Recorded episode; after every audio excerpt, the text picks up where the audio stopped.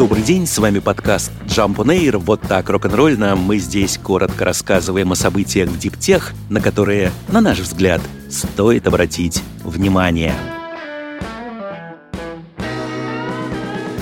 Российские производители и продавцы электроники попросили правительство смягчить норму утилизации электронных отходов и отработанных батарей. Как говорится в письме РОТЕК, Ассоциации торговых компаний и товаропроизводителей электробытовой и компьютерной техники, среди участников которой MVideo Eldorado, Huawei, LG, Samsung и другие, в России нет системы специального сбора электроники и ее компонентов на утилизацию, и достичь показателей, предложенных ранее Кабмином, не представляется возможным. Минприроды хочет в будущем году установить норматив утилизации телефонов, компьютеров, принтеров и ряда другой офисной техники на уровне 25%, а затем повышать его на 10 процентных пунктов ежегодно, вплоть до 75% в 2029 году. В РОТЕК сочли возможно установить норматив повышения на 5 процентных пунктов за год, до 50% к 2029 году.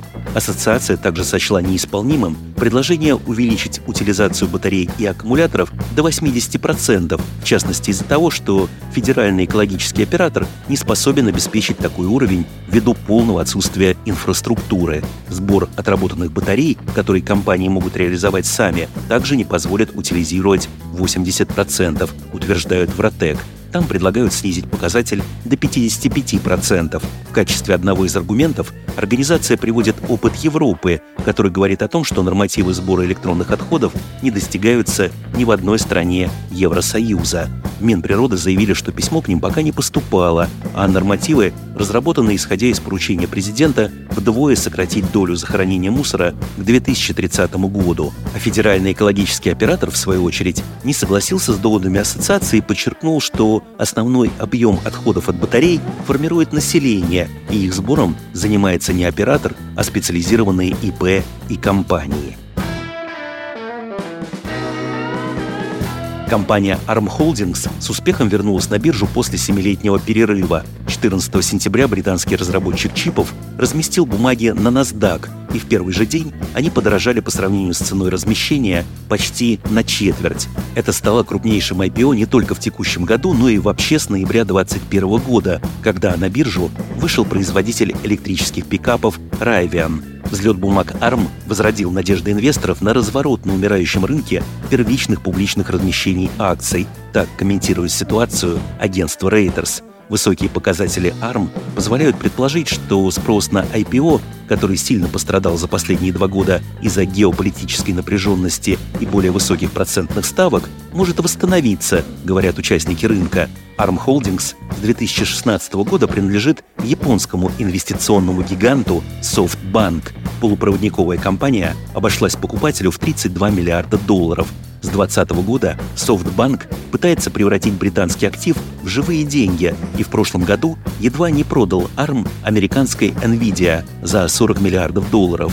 Однако от этого плана пришлось отказаться из-за регуляторных ограничений. Как показали дальнейшие события, все к лучшему. Спустя год, прямо перед IPO, ARM получил оценку 54,5 миллиарда долларов, а по итогам первого дня торгов уже в 68 миллионов. На бирже будет обращаться около 10% акций, остальные 90% бумаг SoftBank сохраняет за собой. Сильный дебют ARM, вероятно, побудит другие технологические компании к выходу на биржу и точно привлечет внимание к уже запланированным размещениям.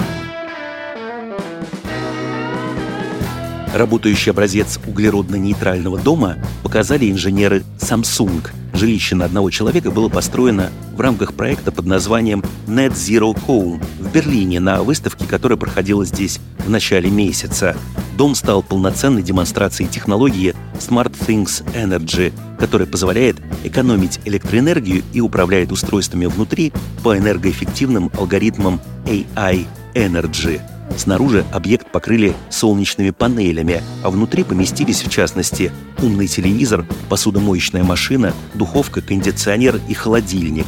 Кроме того, на демонстрационном стенде были установлены фотоэлектрический инвертор для домашнего использования, зарядное устройство для аккумуляторов и электромобилей, а также интеллектуальный счетчик, интегрированный в систему SmartThings. Там же публика смогла ознакомиться с разработанными Samsung системами нагрева воды и воздуха, а также с интегрированными тепловыми насосами для отопления и охлаждения дома. Используя программы SmartThings, пользователи могут без особых усилий сократить расход энергии. Например, при выходе из дома можно одним нажатием кнопки выключить бытовую технику и освещение, а чтобы в доме было прохладно в жаркие ясные дни, когда солнечные панели вырабатывают достаточно энергии, можно настроить запуск кондиционера. Для большей эффективности жалюзи в доме будут автоматически опускаться, сокращая поступление избыточного света и нагревание помещений. Ирландская компания Urban Volt, работающая по модели «Солнечная энергия как услуга», привлекла 26 миллионов евро от европейского инвестора Videin. Средства пойдут на расширение бизнеса в Ирландии и Великобритании, а также помогут выйти на новые европейские рынки. Всего на сегодняшний день Urban Volt привлекла более 200 миллионов евро долгового и собственного капитала. Бизнес-модель «Солнечная энергия как услуга» включает в себя финансирование, установку и обслуживание солнечных панелей без необходимости для клиентов вкладывать первоначальные капитальные затраты в оборудование. Суть соглашения в следующем. Владельцы бизнеса предоставляют Urban Volt возможность установить на своей крыше фотоэлектрические элементы и потом платят только за потребляемую электроэнергию. Тарифы можно фиксировать сроком до 30 лет. Это защищает заказчика от скачков цен. Скидки на экологически чистую электроэнергию для клиентов могут достигать 40% по сравнению с традиционными сетевыми поставщиками. В Великобритании 60% производителей рассматривают растущие затраты на электроэнергию как существенную угрозу для своего бизнеса. 12% в ответ на растущие счета за электричество уже сократили рабочие места. Как раз таким компаниям модель Urban Volt помогает перейти на экологически чистую энергию без первоначальных затрат. Фирма уже заключила соглашение с более чем 150 предприятиями в Ирландии и Великобритании на поставку солнечной энергии и освещения. Среди ее клиентов пивоваренная компания Heineken, фармацевтический гигант Pfizer, производитель медицинского оборудования Zimmer Biomed и логистическая компания Syncreon.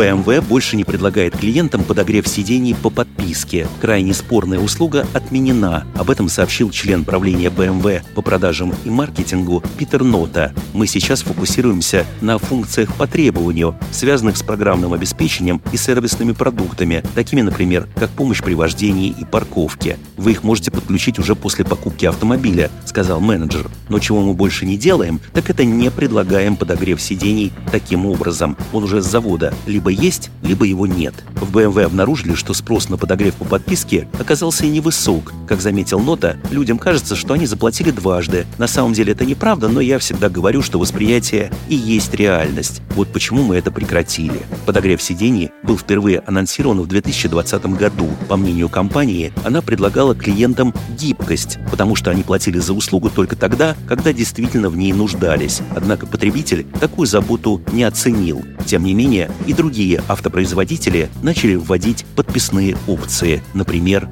Mercedes. С вами был подкаст Jump on Air. Короткое рок-н-ролльно о событиях в Диптех, на которые, на наш взгляд, стоит обратить внимание. Подробнее эти и другие новости Диптех читайте ежедневно в нашем телеграм-канале Jump Daily. До встречи!